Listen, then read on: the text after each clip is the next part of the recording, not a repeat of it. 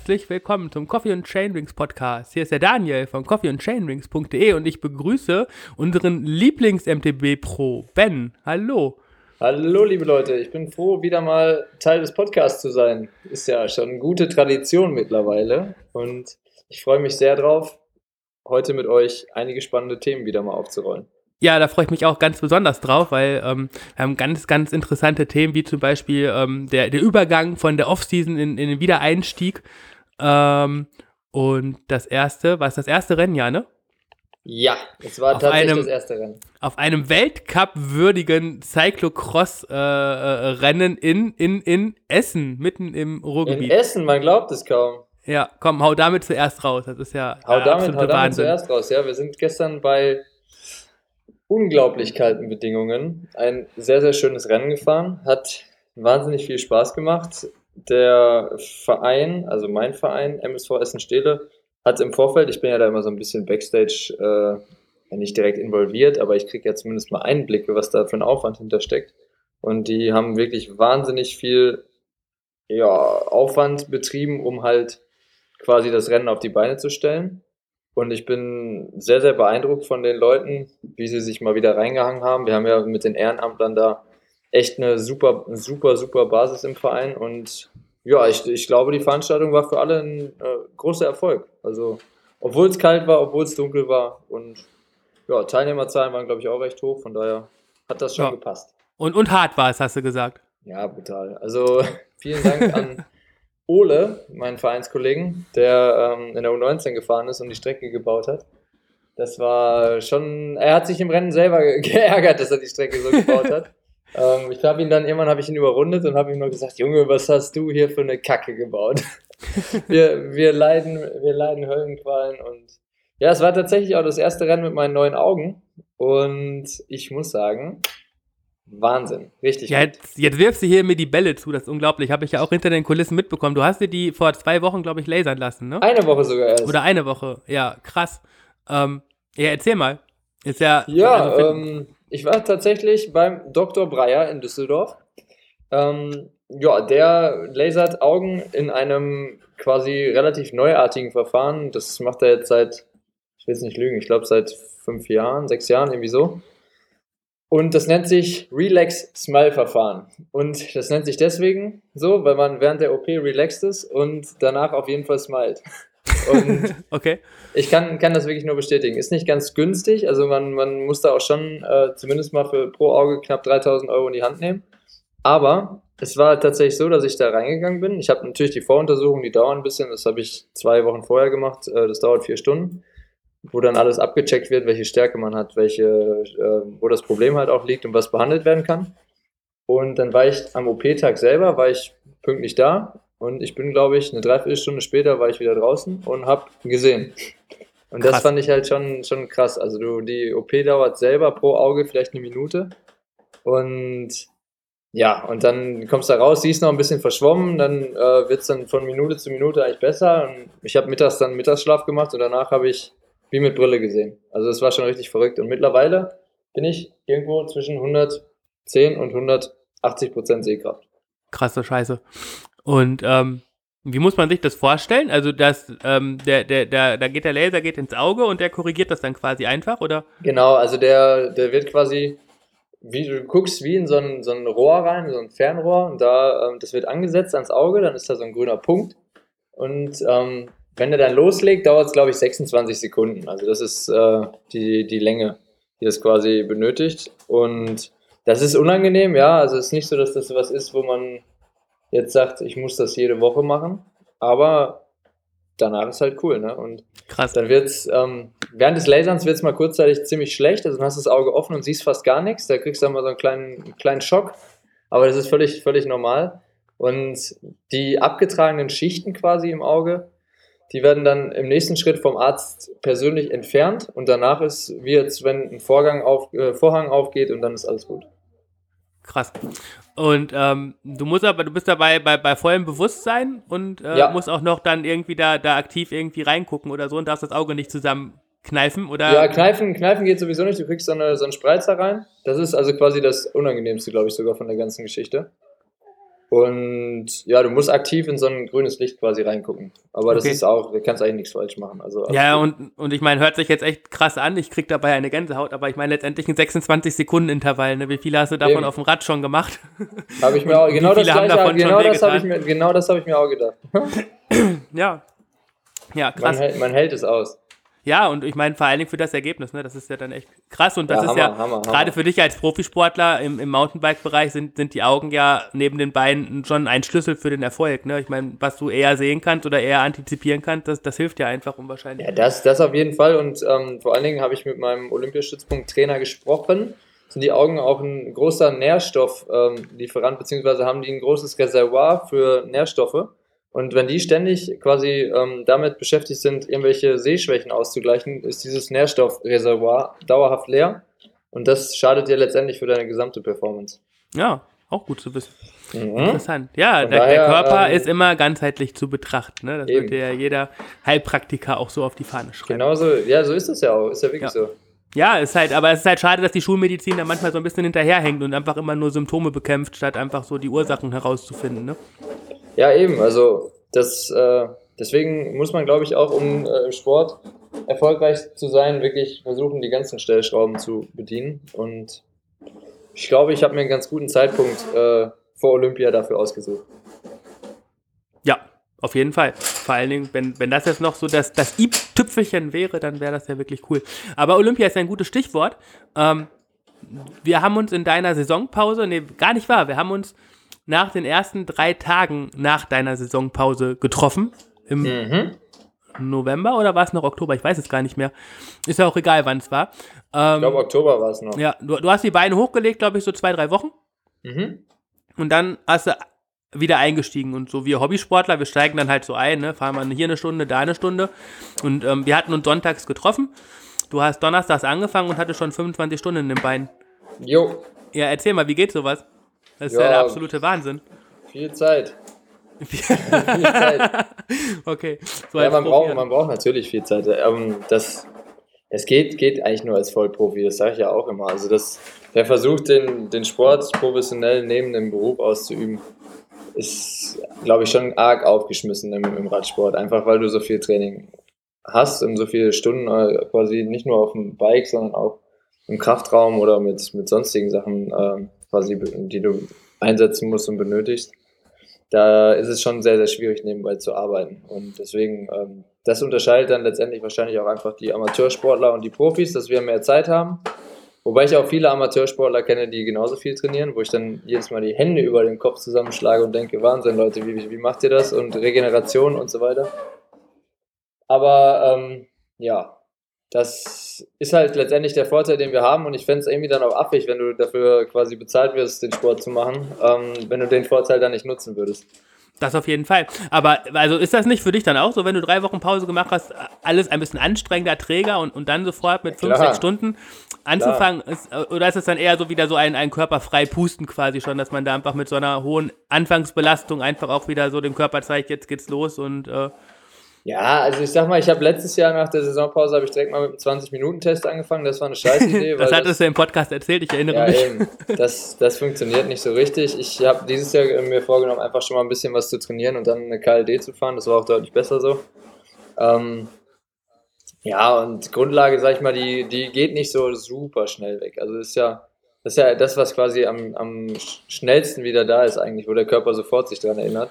Und Ja. den Bereich kannst du eigentlich ganz gut fahren. Ich sag mal, dann sind auch, die Länge ist ja nicht das Problem. Du musst halt immer gucken, wie intensiv du dann halt auch fährst. Und wenn es dann halt genau da in dem Bereich ist, wo du dich wohlfühlst, dann geht's eigentlich noch. Du darfst halt, du musst aufpassen, dass du nicht, nicht leer läufst vom, vom äh, Tank, also dass du genug Nährstoffe noch zuführst beim Training auch mal. Das ist in den ersten Einheiten sicherlich der Unterschied zu den Einheiten vielleicht später im Jahr. Aber ansonsten war es jetzt nicht so, dass Ja, ich das- gedacht habe, oh Gott, ich bin noch nie Fahrrad gefahren. Okay, und das Wetter war natürlich dann auch, glaube ich, noch ein, ein Träumchen dabei, ne? Eben, wir hatten ja auch gutes Ja. Wetter, dann macht das ja auch. Spaß. Und dann muss man das ja auch irgendwie halbwegs noch nutzen. Ähm, dann, dann bist du Rad gefahren, Rad gefahren, Rad gefahren. Und was ist so bei dir mit, mit Alternativtraining, Ausgleichstraining, Krafttraining? Kommt das dann auch noch? Oder wenn du Ja, klar, so das- das intensive, ich lange ja- Sachen machst, dann, dann lässt du das ein bisschen schleifen? Oder? Nee, nee, das habe ich dann- ja schon in der, in der ähm, Off-Season quasi ähm, wieder begonnen. Das war der einzige Sport quasi, den ich da gemacht habe. Krafttraining, einfach ähm, um da schon mal einen Rhythmus zu finden, um da schon mal reinzukommen. Weil das letztendlich sehr, sehr lange dauert, bis du, bis du da vernünftig trainieren kannst. Da musst du eine gute Basis legen. Ich denke mal, also ich sag mal, bevor du wirklich mit Maxkraft loslegen kannst, Maximalkraft, musst du schon irgendwie so zumindest mal sechs Wochen trainiert haben, gescheit. Ähm, damit der Körper einfach an die, an die Prozesse da gewöhnt ist. Und das habe ich halt dann schon quasi in der Offseason gemacht, um die Zeit zu nutzen und keine Zeit zu verlieren. Okay, ja, das macht Sinn, das verstehe ich. Und dann, aber wenn du jetzt so 25 Stunden in drei, vier Tagen trainierst, machst du dann auch, da auch an den Tagen Krafttraining oder ist das dann eher so, dass du dann dich da aufs Rad konzentrierst und dann wieder so einen Ruheblock einbaust, wo du dann das Krafttraining wieder aufnimmst? Das kommt ganz drauf an, teils, teils. Also ähm, ich höre da natürlich auch extrem auf meinen Körper, was der sagt. Aber ich ist nicht so, dass ich sage, ich ähm, mache, wenn ich jetzt viel Fahrrad fahre, mache ich gar kein Krafttraining mehr. Also das Okay. äh, ist schon eigentlich auch gekoppelt und kombiniert. Aber da kommt es immer ganz drauf an, wie ich mich fühle und vor allen Dingen, wie viel Intensität vielleicht auch da schon drin war. Ja, okay. Ja, aber läuft, du im Moment. Ja, läuft gut. Also das Rennen gestern hat mir auch nochmal gezeigt, dass, dass der Weg schon mal nicht so schlecht sein kann. Und ja, auch die KLDs, ich habe ja noch nichts Intensives gemacht und äh, die KLDs waren auch gut. Ich bin unter der Woche 40-20er gefahren, die waren auch gut. Also, ich meine, da habe ich eine Stunde irgendwie 381 NP gehabt, also ist alles nicht so schlecht. Ordentlich, Und ja. Ja. von daher, das passt alles. Es geht alles in die richtige Richtung. Ich glaube, man darf sich auch nicht zu sehr stressen lassen. Jetzt, nur weil irgendwie Olympia über allem steht. Das stimmt. Ähm, Olympia über allem gab noch auf Instagram in deiner Story, da sind wir ja auch jede Woche mit die Fanboys, ähm, zwei, Ja. drei interessante Sachen. Du warst beim Olympiastützpunkt. Mhm. Was hast du da so gemacht? ähm, KLD und äh, Ja, KLD, KLD, Blutuntersuchungen. KLD ist was? Kardiologische Leistungsdiagnostik. Okay. Nein, also einfach nur einen ganz normalen Leistungstest. Okay, aber also schon einen, wo du dann die Leistungswerte von beziehst oder einer, der eher Richtung medizinische äh, Abklärung, Nee, nee, nee, alles also schon, äh, schon Leistungswerte, genau. Also ganz Okay. normale, klassische 3 Minuten 20 Watt äh, Leistungsdiagnostik. Ah, okay, so ein, so ein ganz schöner Stufentest. Ja, und dann noch ein Ja. V2 Max-Test. Und ein Okay. Sprinttest. Alles, alles drin. Alles an einem Tag. Ja. Ja. ja. der V2 Max-Test bin ich tatsächlich sogar zwei Wochen später nochmal gefahren, weil ich ähm, dann dem Tag zu kaputt war. Okay. Ja. Okay. Und bist du da auch mit den Werten zufrieden gewesen? Ja, tatsächlich schon. Also ist, ähm, ich glaube, dass das grundsätzlich nicht ganz so schlecht ist. Also ich, ähm, ist halt so, in, bei mir ist es so, die unteren Bereiche sind mittlerweile fast wichtiger als die oberen für mich, einfach weil ähm, das für den Winter halt, ja, einfach die Basis ist, dass du halt gut Grundlage trainieren kannst und wenn die zum Beispiel die aerobe Schwelle schon recht hoch ist, dann ist das ein ziemlich gutes Zeichen dafür, dass du halt über den Winter schon richtig gut Grundlage schrubben kannst. So, Also meine aerobe Schwelle, kann ich dir sagen, lag jetzt bei knapp 61 Kilo, bei irgendwo Richtung 260 bis 280 Watt. Das heißt, bis dahin baue ich kein Laktat auf. So. Okay. Das ist Ja. schon mal ein gutes, gutes Zeichen, dass du halt der, der Bereich schon echt gut ist und dass du mit Grundlage da noch ein bisschen was draufpacken kannst. Und obenrum, sag ich mal, obenrum war ja klar, da war ich nicht besser als letztes Jahr. Ich war nicht schlechter, ich war quasi mehr oder weniger genauso gut. Ähm, vielleicht ein Ticken besser wegen, ähm, wegen des Gewichts, aber das ist letztendlich das Marginal. Also das, Ja, aber es ist ja das eigentlich kommt auch dann so, auch über Intensität. Also Ja, aber es ist ja eigentlich auch so, dass, dass du ja da auch gar nicht jetzt gerade auf dem Top-Level sein willst, ne? Weil so, Eben, so genau. wenn man jetzt so, so das rein trainingswissenschaftlich, glaube ich, analysieren würde, dann kann man, glaube ich, die, die höchste Form eh nicht lange halten und wenn du die jetzt im November hättest, dann wäre das halt für die Saison. Ja, eben, das bringt ja auch nichts. Aber das November-Level ist halt schon echt extrem, das muss man auch sagen. Also, das ist schon sehr, sehr gut. Und ja, das ist wahrscheinlich auch von der, von der Qualität nochmal eine Stufe höher anzusiedeln als letztes Jahr um die Zeit, obwohl ich schon ein Trainingslager hatte. Also, Okay. Krass. das So, ist schon, und jetzt, nicht schlecht. ja, jetzt hast du einen super Aufbau und, und jetzt ist ja bei euch, oder ich sag mal jetzt so bei euch als, als BDR-Kaderathleten, ähm, Mhm. das, das Problem im Gegensatz zu anderen Nationen, wie zum Beispiel die Schweiz oder so, ne, dass ihr ja im Prinzip schon im, im Frühjahr pieken müsst, weil ihr Ja. noch Punkte braucht für ähm, Mhm. die Olympia-Quali, dass ihr, glaube ich, dann drei Sportler mitnehmen, nee, zwei Sportler mitnehmen dürft. Zwei, ja. Ähm, weil das ist noch nicht safe. Das heißt, ihr, ihr müsst da Ergebnisse liefern. Ihr habt quasi von Anfang an einen Druck. Aber eigentlich will man ja auch erst bei Olympia richtig, richtig topfit machen, äh, topfit sein. Wie, wie macht man das, indem man halt so, ein, so eine Two-Peak-Saison fährt, dass man sich auf das Frühjahr konzentriert und dann die, die weitere Saison oder wie, wie, wie sieht da die Planung aus? Das kann ich dir ganz ehrlich nicht sagen. Also ähm, ich glaube, es wäre fatal, wenn man sich jetzt quasi auf so eine Two-Peak-Geschichte da einlassen würde und sagt, jo, ich mache jetzt meinen ersten Höhepunkt im Mai und dann, dann halt bei Olympia. Einfach aus dem Grund, dass man mit Olympia, außer man ist Manuel Fumic aktuell, nicht rechnen kann. So, man, also ich mhm. glaube, das kann keiner von uns dreien, die da jetzt noch in Frage kommen, ähm, sicher sagen, dass, dass wir dabei sind. Und das wäre dann natürlich auch extrem fatal, wenn man da dann quasi schon den Fokus drauf legt und sagt, ja gut, das Frühjahr ist mir jetzt egal, ich äh, gucke auf Olympia und das läuft schon. Ich werde, denke ich, versuchen, ja, ich bin, bin eh ein Frühjahrsmensch, ich bin immer früh fit gewesen. Ich werde versuchen, das Beste für, die, für das Nationenranking rauszuholen über meine Rennen, das Beste für die Nationalmannschaft rauszuholen und dann letztendlich bei den wichtigen Rennen so fit zu sein, dass ich auch das Beste für mich rausholen kann. So, und ob ja. das dann reicht oder nicht, das sehen wir dann. Aber ich denke mal ganz ehrlich, dass meine Vorbereitung bisher so gut lief und ich auch letztendlich, ja, nicht so abhängig wie vielleicht manch anderer von Olympia bin.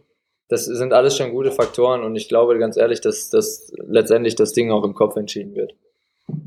Ganz bestimmt. Und es ist ja auch nochmal wichtig, und wenn man jetzt weg von Olympia will, auch nochmal für die ganze Weltcup-Geschichte wichtig, am Anfang Punkte zu sammeln, um auch einfach da über die bessere Startplatzierung in den ersten Weltcups dann direkt ähm, ja, vorne mit dabei zu stehen, ne? Weil, ja, klar. weil nur, ja, nur so ja, kriegst du bessere Weltcup-Ergebnisse. Und der Weltcup ist ja dieses Jahr, fängt ja, glaube ich, auch relativ spät an, ne? Mit Novemestro. Ja, nicht so wahnsinnig früh, früh genau. Also mit ja. Novemestro fängt er an. Ähm, ja, ist ist völlig okay für mich, ist perfekt. Ja. Und Albstadt, was, was, was, was da hast, ist das irgendwie auch in deinem Kopf oder ist Albstadt dann eher so ein. Ja, so, ist so, so, nächstes, Jahr, nächstes Jahr ist so viel in meinem Kopf, ey, dass, ja. dass ich, dass ich äh, gar nicht weiß, wo ich da anfangen soll. Ja, Albstadt ist klar, auch so ein Ding. Liegt der ja auch so ein bisschen der Kurs, ne? Auf jeden Fall, ja, aber Weltmeisterschaft ja. im eigenen Land ist natürlich was Spezielles. Und ja. ich bin wahnsinnig stolz, dass das zu meiner Zeit, wo ich fahren darf, dass ich quasi eine Weltmeisterschaft im eigenen Land habe. Ist echt lange, lange, lange, lange her, dass es die letzte deutsche Weltmeisterschaft ja, ja. gab im Mountainbike. Ja, klar. Ne? Ja. ja. logisch, aber ich, ich sag mal so, es ist eine WM wie die anderen WMs auch. Also ich werde jetzt nicht anfangen und sagen, ich plane jetzt alles um Albstadt herum oder keine Ahnung was. Eine WM ist immer wichtig, aber ja, letztendlich ist Olympia ja und ich glaube, dass, dass der Fokus darauf liegen sollte, dass man das Ziel erreichen kann, weil das wirklich nur alle vier Jahre möglich ist. Ja. Und da klingt es dann vielleicht ein bisschen doof, aber dann ist halt eine WM auch nur eine WM. Eine WM ist nur eine WM, ja, hast du recht. Ja. Ja. Ähm, Frühjahr, im Frühjahr hast du ähm, noch, noch ähm, wahrscheinlich wieder Gran Canaria auf dem Schirm, ne? Ja, die Trainingslager sind noch ein wenig äh, offen. Aber ich meine hier das, nee, Lanzarote ist das, das Vorstage. Achso, Lanza, Lanzarote ne? ja, du. Ja, das, das, mit, äh, ne? da fahre ich, da fahre genau. ich. Ähm, ja, ja da, da hast du dieses Jahr auf jeden Fall einen starken Konkurrenten mit an Bord, ne, weil wir schicken den Thomas dahin. Weiß, hab ich schon gehört. Und ähm, da musst du schon einen Ticken drauflegen im Gegensatz zu letztes Jahr und du darfst dich vor allen Dingen auch nicht umfahren lassen, ne? sonst ist der Thomas auf ja, einmal vor dir. Ich bin, da, ich, bin da, ich bin da wahnsinnig froh, dass ihr den Thomas schickt, weil du musst ja überlegen, je mehr Konkurrenz quasi da auch mir im Nacken sitzt, desto schneller fahre ich. Und vielleicht hat, ist der Thomas genau der Typ, den ich brauche, um quasi mit dem Druck jetzt von hinten das Ding zu gewinnen. Ja, ähm, das, das wäre cool. Ähm, dann kriegt der Thomas auch ein Autogramm von dir. Ja, mit, kriegt der Thomas mit dem Siegertrikot. Kann, kann er auch im Ziel, kann er auch ein äh, Club-Sandwich von mir noch haben. Ja, korrekt. okay, ja, coole Sache. Ähm, so, letzter Punkt aus deiner Insta-Story, den wir noch aufgreifen müssen. Du warst nämlich auch noch in Münster bei Geobimeist. Geobimeist ähm, war ich auch noch, ja klar. Dein, dein, dein Rad vermessen lassen. Aber soweit ich informiert bin, hast du gar keine neuen Räder bekommen. So. Ähm, noch nicht, nee. Und warum macht man das dann nochmal? Ja, letztendlich Weil du hast ist, ja, ist es ja so, ähm, meine Bikes, es ist tatsächlich so, dass sich übers Jahr was ändert. Also man glaubt es nie. aber ich sitze jetzt schon wieder höher. Der Körper, Okay. der passt sich übers Jahr immer wieder an. Ja, ich habe da eine Und- Theorie. Ich habe da Ja, eine los, Theorie. Ähm, und zwar liegt es, glaube ich, daran, je nachdem, wie gut man sein Athletiktraining macht und wie gut man Faszientraining Mhm. macht, ähm, dass dann der ähm, ganze Sitzapparat quasi entweder ein bisschen ähm, besser sitzt und du damit höher gehen kannst oder aber so verkürzt ist, dass du niedriger sitzen musst, weil die Muskulatur verkürzt ist. So sieht's aus. Das ist auch meine Ja. Theorie. Und wenn du jetzt nach oben gehst, heißt das ja, du hast ganz gutes Athletiktraining gemacht. Ja, eben, habe ich auch. Ne? Ja, hab ich auch, und, ja. Und, und deswegen macht es halt schon Sinn, jetzt vielleicht für den, den Hobbysportler erstmal, ist es ja erstmal sowieso nur so ein, so ein, so ein ja, ich sag mal, so ein, so, ein, so ein kleiner vorgegebener Rahmen, an dem man sich dann orientieren kann, aber für einen Profisportler macht es dann schon Sinn, das regelmäßig zu machen, um genau auch solche Sachen dann festzustellen, ne? weil ein, zwei, drei Millimeter haben schon durchaus ähm, ja, ihre Berechtigung, wenn man die verändert, was die Trittleistung dann wieder angeht. Ne? Ja klar, logisch. Also das gerade wir sind so viel am Optimieren, dass ähm, ja, das wäre fatal, wenn wir das, wenn wir das nicht nutzen würden. Ich äh, fahre zum Beispiel auf dem Crosser jetzt auch schon eine kürzere Kurbel, werde werd das auf dem Rennrad jetzt auch einführen. Und das ist zum Beispiel auch so eine Sache, die mich waren, also die rein gefühlt mir schon was bringt, weil ich dadurch viel besser in der Zugphase bin. Und ich könnte mir vorstellen, dass das aufs Mountainbike auch noch einen Einfluss haben wird. Grüße gehen übrigens raus an Fonzi und den Besenwagen, weil der Fonzi ähm, nebenbei ja auch noch Physio ist und Bikefitter und mir empfohlen hat, mal mit der Kurbellänge runterzugehen. Und ist tatsächlich eine Sache, die ich sehr, sehr feier. Ja, siehst du, das ist doch cool, wenn man sich beim Radsport untereinander helfen kann. Ja klar, auf So jeden muss Fall. das sein. Das ist halt, also das ist auch sowas, was, was ich immer wieder gerade bei, bei im Mountainbikesport feststelle, dass da ähm, ja so gar nicht so diese, diese Allüren da sind, sondern dass man vielleicht abgesehen von den ein oder anderen Trainingstipps so mit, mit ganz vielen Sachen sehr offen umgeht und sein, sein Wissen auch ganz gerne mit anderen teilt. Ne? Ja klar, ja, ja, logisch. Das finde ich immer sehr schön, sehr schön. Ähm, ja, jetzt äh, in naher Zukunft, Ben, um die Folge auch zum Ende zu bringen, geht's Mhm. wahrscheinlich zum äh, nach Malle, ne? Deiner Richtig. zweiten Heimat im Winter. Ja, 6. Dezember geht's ab für mich nach Mallorca. Und wie lange bleibst du da? Ähm, äh, zwei Wochen, äh, zwei Wochen, ja. In zwei Wochen, ja. Schön Sonne tanken.